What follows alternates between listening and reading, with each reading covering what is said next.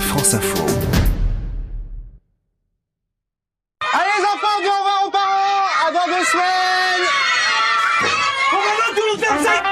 Être moniteur de colo, c'est rock, diront poliment ceux qui sont passés par là. Arnaud en sait quelque chose, il y a passé son enfance avant de diriger les séjours du chalet de la Fauconnière. Je partais pendant les vacances d'hiver, les vacances de printemps, les vacances d'été euh, en colonie. Des fois, j'avais pas envie d'y aller. J'ai pas forcément tout le temps des, des souvenirs super euh, chouettes de mes départs, mais voilà, j'en revenais toujours super content.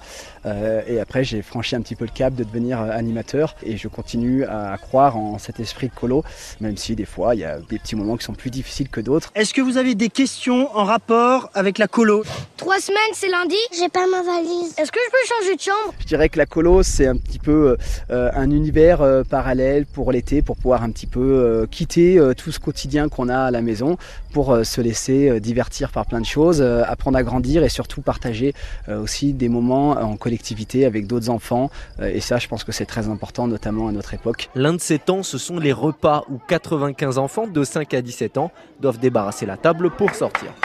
Je voudrais vous présenter Fabien. Bonjour. pas.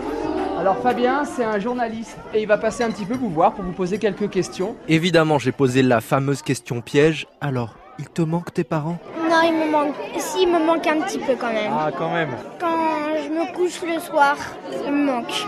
Mais la colo, c'est l'indépendance, c'est la nature et plein de bonnes idées qui feront le bonheur des parents. Quand vous serez en bivouac avec les animateurs, bah, demandez-leur de manger des, euh, des orties. Arnaud, leur moniteur d'activité sportive, propose kayak, canyoning ou encore spéléologie. C'est une activité qu'ils adorent parce que ça a une notion vraiment d'aventure, c'est un environnement qu'ils connaissent pas. Et voilà, c'est des aventuriers, ils explorent quoi. Voilà, et ils farfouillent et, et ils aiment ça. Voir leur sourire dans leurs yeux, c'est assez cool. Ne me dites pas que vous pensiez y échapper. Comme dans tous les reportages sur les colos depuis 1966, mesdames et messieurs, pour vous aujourd'hui, Pierre Perret.